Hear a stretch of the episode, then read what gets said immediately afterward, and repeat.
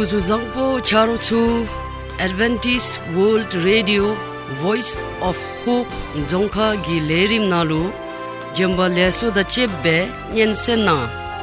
Lerim dinale chebi zeda dawe luda shin zukham da mide lupembi loju chuya nyensen chup dambara lui chebo chi phige nyensen na.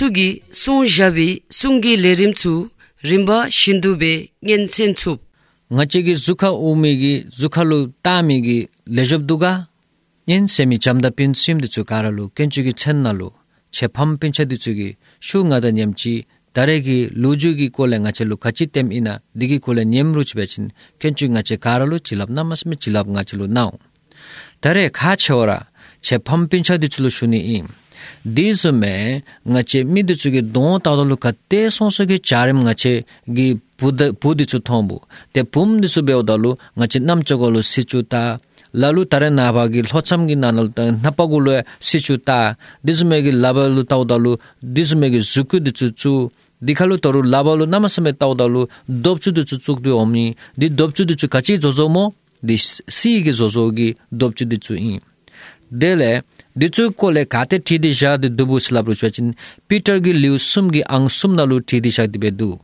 ta dis me gi lalen de ngache gi thap ru chi bechin kenchu ngache karalo namas me gi chilap ku chilap kenchu ngache lu naw tare che pham pincha dichu lu ngache mi dichu gi dis me gi an ornaments labi yan chiba ngache gi donkha uni lo dis me donkha uni chamche ma to torura ngache gi dis me gi tani gi dobchu dichu 디 추기 디스메기 arn ornaments labi yan chiba nga chi dongkha uni lo disme dongkha uni chamchi ma to dorura nga chi disme gi tani gi dopchu de chu disme gi churu de chu yabru chi bachin nga chi mado mado gi churu da disme dopchu de chu nga chi tho na pa gulu taru digi tin le dorura lalu chi namasame che gulo e khongi disme gi dopchu chu do sume yan chi ban ziki chu do sume khongi disme che na lu disme gi namasame gi du sisi gi nyenkha du dera berura lalen thap di du disme gi ngal che gi lalen thap di jowru chwechin nim chi gi che di sira beru nyira beru disme gi dochira beru disme gi ngache gi chachira beru ngache gi kimatana bruch bechin ngache khoba lepchika mathem dalu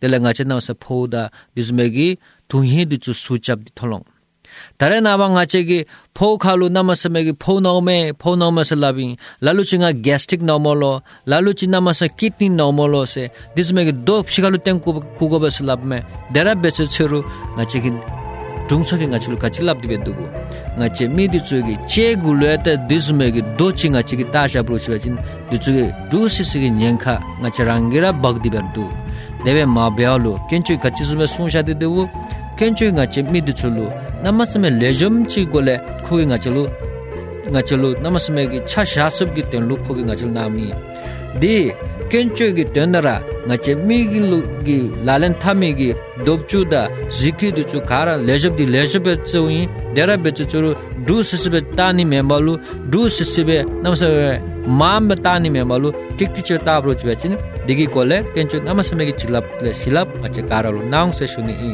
dare gi lerim di nyen semi pincha di chugi sem suk di nyen sen jimi golewe lesha kadin che di sumera dorura che pham pincha di chule ken chugi jila bom naw se shuni che karalu lesha kadin che nga che gi hiksa nalu jeni gi thuji chin awr songkha box 1446 market yard pune 411037 maharashtra India nalu jindi kadichana sishuni i gaira lu jembala soyi.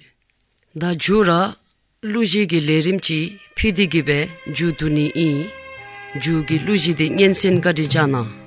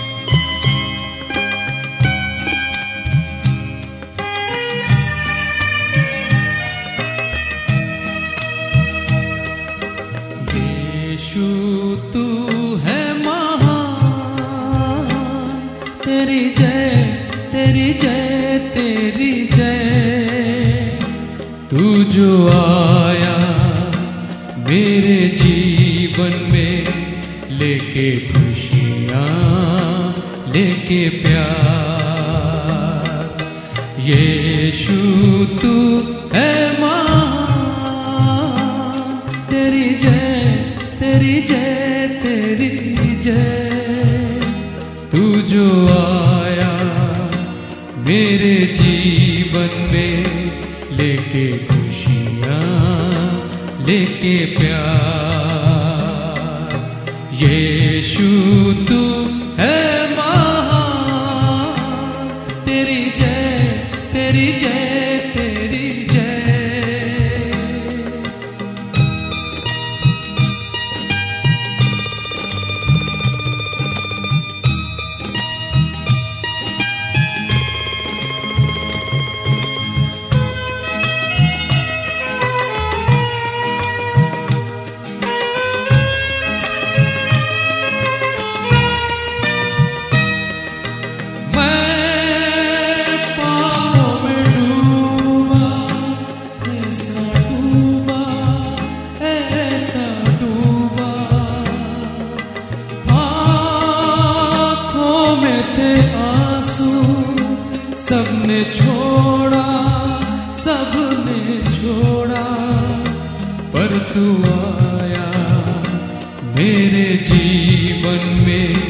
लेके मुक्ति लेके प्यार। यीशु तू है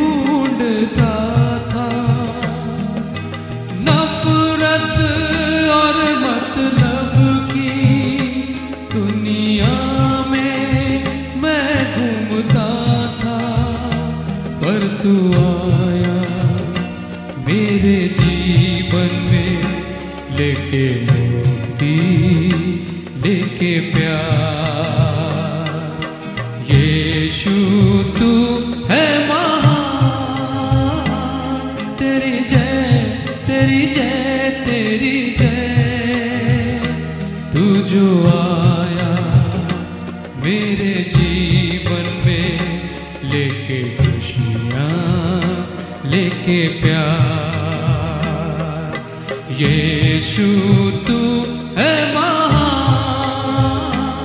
तेरी जय तेरी जय तेरी जय। तू जो आया मेरे जीवन में लेके मुक्ति, लेके प्यार। यीशु, तू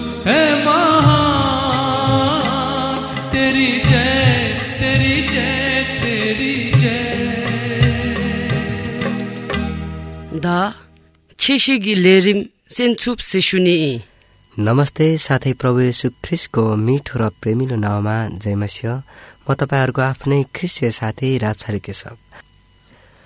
परमेश्वरको जीवित सत्य बाइबल वचन लिएर तपाईँको सम्पूर्ण श्रोता समक्ष कुराकानी गर्न आएको छु।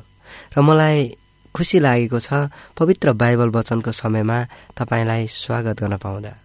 मलाई विश्वास छ। सत्य बाइबल वचन सुनेर तपाईँ र मेरो जीवनमा आत्मिक आशा थपिनेछ। आउनुहोस् पवित्र बाइबल वचन बोल्नलाई अर्थपूर्ण सन्देश बुझ्नलाई आँखा बन्द गरेर परमेश्वरसँग प्रार्थनामा आशिष मागौँ। आकाश पृथ्वीका सारा ब्रह्माण्ड सिर्जनहार परमेश्वर तपाईँलाई धन्यवाद दिन्छौँ यो समय र मौकाको लागि।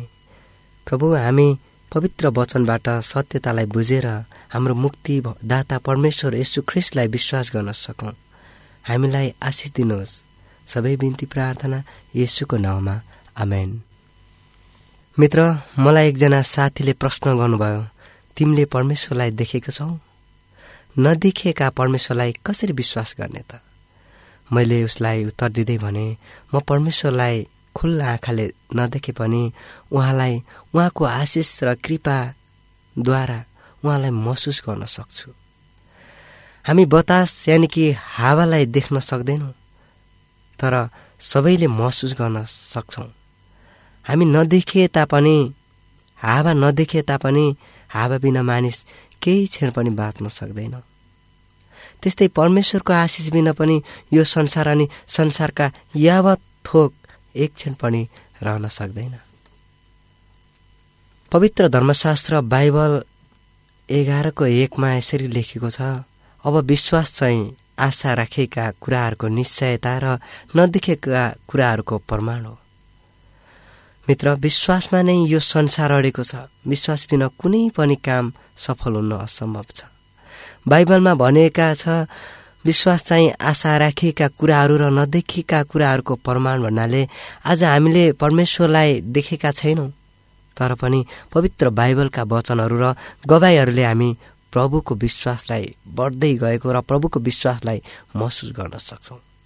कुनै एउटा ठाउँमा एउटी केटी थिइन् उसको नाम खुसी थियो। एक दिन ऊ आफ्नो साथीलाई भेट्न आफ्नो घरबाट टाढा जान्छन्। सबैजना साथीहरूलाई भेटेर आफ्नो अनुभवहरू बाँड्छिन्। र रमाइलो गर्छिन्। त्यसपछि खुसी घर फर्कनको लागि साथीहरूसँग बिदा माग्छिन्। र ऊ एक्लै भए पनि साहसी थिइन्। त्यही भएकोले ऊ एक्लै घर आउने विचार गर्छिन्। खुसीको घर त्यति टाढो हुँदैन थियो र ऊ त्यहाँबाट हिँड्छिन्। खुसीको घर जाने बाटोमा एकान्त ठाउँ पनि थियो। जब ऊ त्यहाँ पुग्छिन् उसले एउटा अल्गो मान्छे त्यहाँ उभिरहेको अर्थात् एकान्त ठाउँमा देख्छिन्। उसलाई डर लाग्छ र ऊ प्रार्थना गर्न थाल्छिन् र त्यहाँबाट फटाफट हिँडेर घर पुग्छिन् र परमेश्वरलाई धन्यवाद दिन्छन्। जब बिहानी जब बिहान भयो खुसीले पत्रिका पढ्छिन् तब त्यही बाटो भएर आएको। बिस मिनटपछि एउटा केटीलाई ती मानिसबाट बलात्कार भएको र बलात्कार र मृत्यु भएको खबर पढ्छिन् र उसले त्यतिकै नै खेर परमेश्वरलाई धन्यवाद दिँदै ऊ पुलिस स्टेसनमा त्यो मान्छेको बारेमा बहादुरीका साथ भन्न जान्छन्। किनकि उसले त्यो मान्छेलाई नजिकबाट देखेको थियो र त्यसपछि त्यो नराम्रो मान्छेलाई आफूले गरेको गल्तीहरूको उसले गरेको गल्तीहरू स्वीकार गर्छ। खुसीले ती सबै कुराहरू भनिदिन्छन् यही मानिस हो त्यो ठाउँमा भएको। पुलिसले सोध्छ तिमी किन तिमीले खुसीलाई केही नगरेको?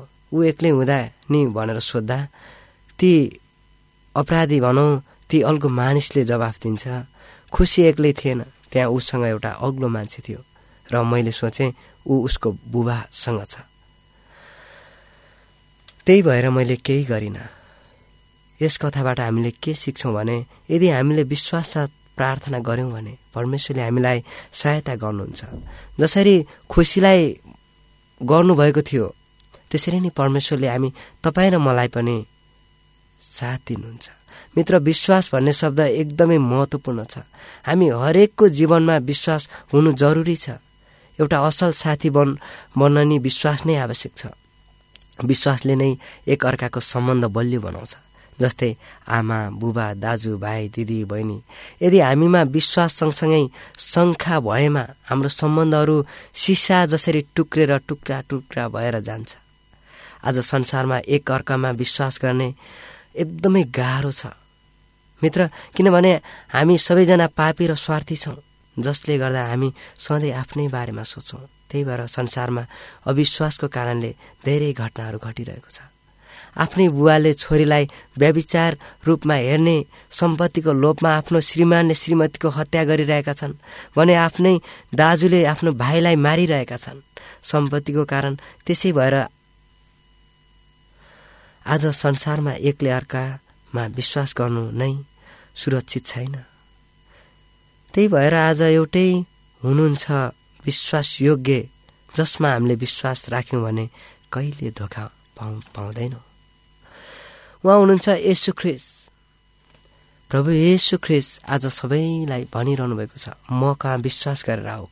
तिमीले अनन्त जीवन पाउँछौ। संसारका मानिसहरूले धन सम्पत्ति र अरू चिजहरूको लोभ गर्छन्। तर परमेश्वरलाई हाम्रो कुनै थोको लोभ छैन। खालि उहाँ चाहनुहुन्छ कि हामीले उहाँलाई विश्वास गरी आफ्नो जीवन समर्पण गरेको चाहनुहुन्छ। आज तपाईँ र मेरो जीवन उहाँको हातमा दियौँ भने राख्यौँ भने र हामी उहाँलाई विश्वास गऱ्यौँ भने उहाँले हामीलाई प्रत्युत्तरमा प्रेम गर्नुहुन्छ उहाँले हामीलाई अनुग्रह गर्नुहुन्छ। हाम्रो जीवन उहाँले खुसी र सबल बनाउनुहुन्छ। के तपाईँ र म प्रभु परमेश्वरलाई विश्वास गर्न तयार छौँ? पवित्र धर्मशास्त्र बाइबलको मर्कुस भन्ने पुस्तकको एघार अध्यायको चौबिसमा यस्तो लेखेको छ यसकारण म तिमीहरूलाई भन्दछु सबै कुरा जेको निम्ति तिमीहरू प्रार्थना गर्छौ र सो पाएका छौ भन्ने विश्वास राख र ती तिमीहरूले पाउनेछौ। मित्र आज हामीले उहाँलाई विश्वास राखेर साँचो मनले प्रार्थना गरेर माग्यौँ भने अर्थात् हाम्रो भुलहरू अपराधहरू क्षमा माग्यौँ भने उहाँले हामीलाई दिनुहुन्छ। आज पवित्र बाइबलमा प्रतिज्ञा गरिएको छ जे पनि माग्छौ विश्वास गरेर माग माग। र परमेश्वरले हाम्रो जवाब प्रार्थनामा दिनुहुन्छ। प्रार्थना भनेको परमेश्वरसँग कुरा कानी गर्नु हो।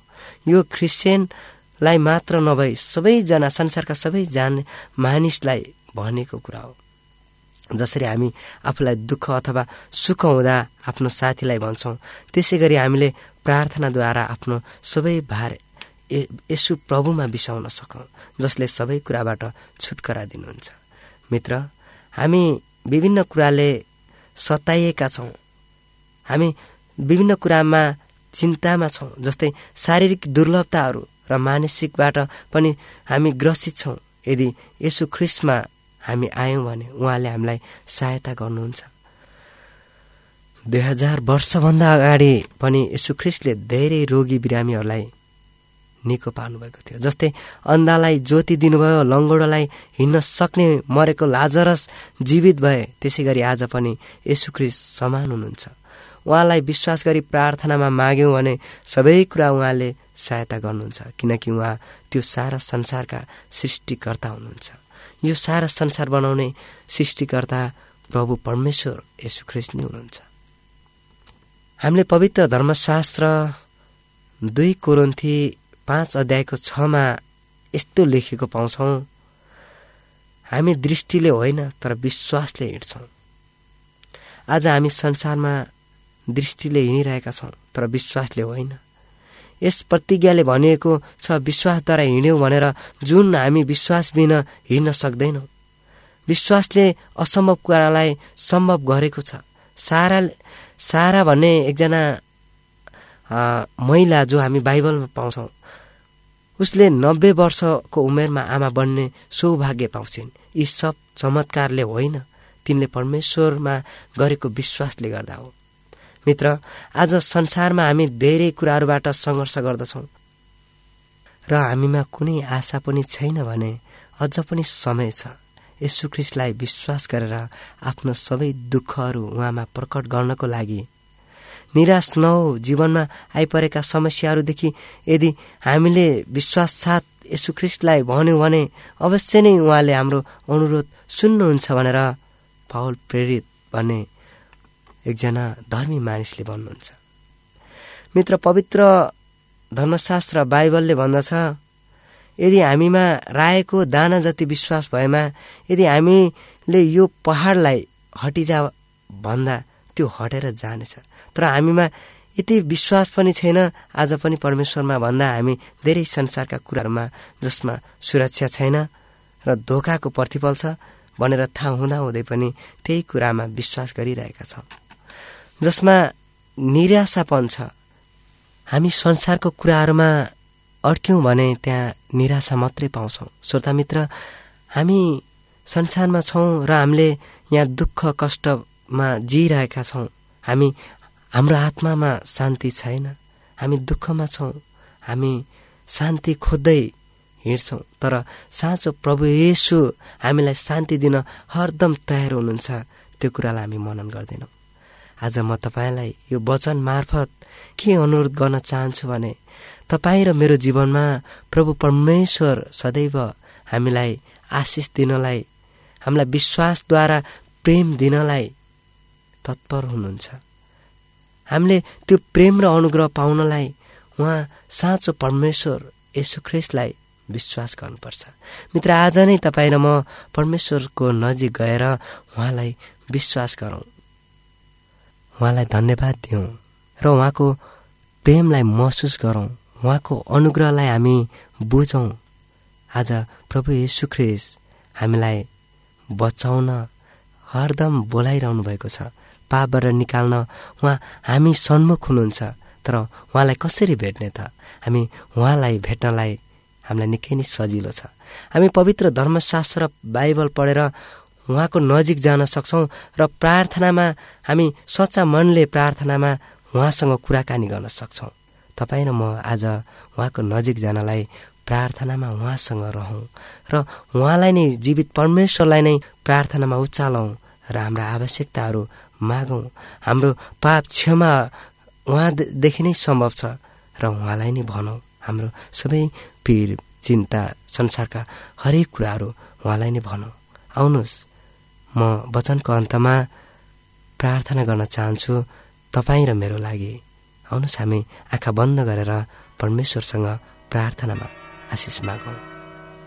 सारा ब्रह्माण्डका मालिक सर्वव्यापी सर्वज्ञानी सर्वदर्शी पवित्र परमेश्वर तपाईँलाई धन्यवाद छ यो समय र मौकाको लागि। हामी तपाईँको विश्वासमा कसरी नजिक हुने भनेर जुन वचनहरू हामीले सच्चाइ र सत्यता सिक्यौँ हे प्रभु हामीलाई आशीर्वाद गर्नुहोस् ताकि यो वचनलाई हामी मनन गर्न सकौँ र वचनले भनेका कुराहरू हाम्रो हृदयमा राख्न सकौँ र तपाईँ नै साँचो मुक्तिदाता प्रभु यीशु ख्रिस हुनुहुन्छ संसारका सबै कुराबाट छुटाउनुहुन्छ भनेर हामी तपाईँलाई विश्वास गर्न सकौँ। तपाईँले हामीलाई आशीर्वाद गर्नुहोस्। सबै बिन्ती प्रार्थना प्रभु यीशु ख्रिसको नाउँमा। आमेन। तपाईँहरू सबैजनालाई परमेश्वरले आशीर्वाद गरून् ngachegi yikchana lu jenigi thuji yobachin AWR Songkha Box 1446 Market Yard Pune 411037 Maharashtra India nalu jendika dichana sishuni i gara lu jembalo soye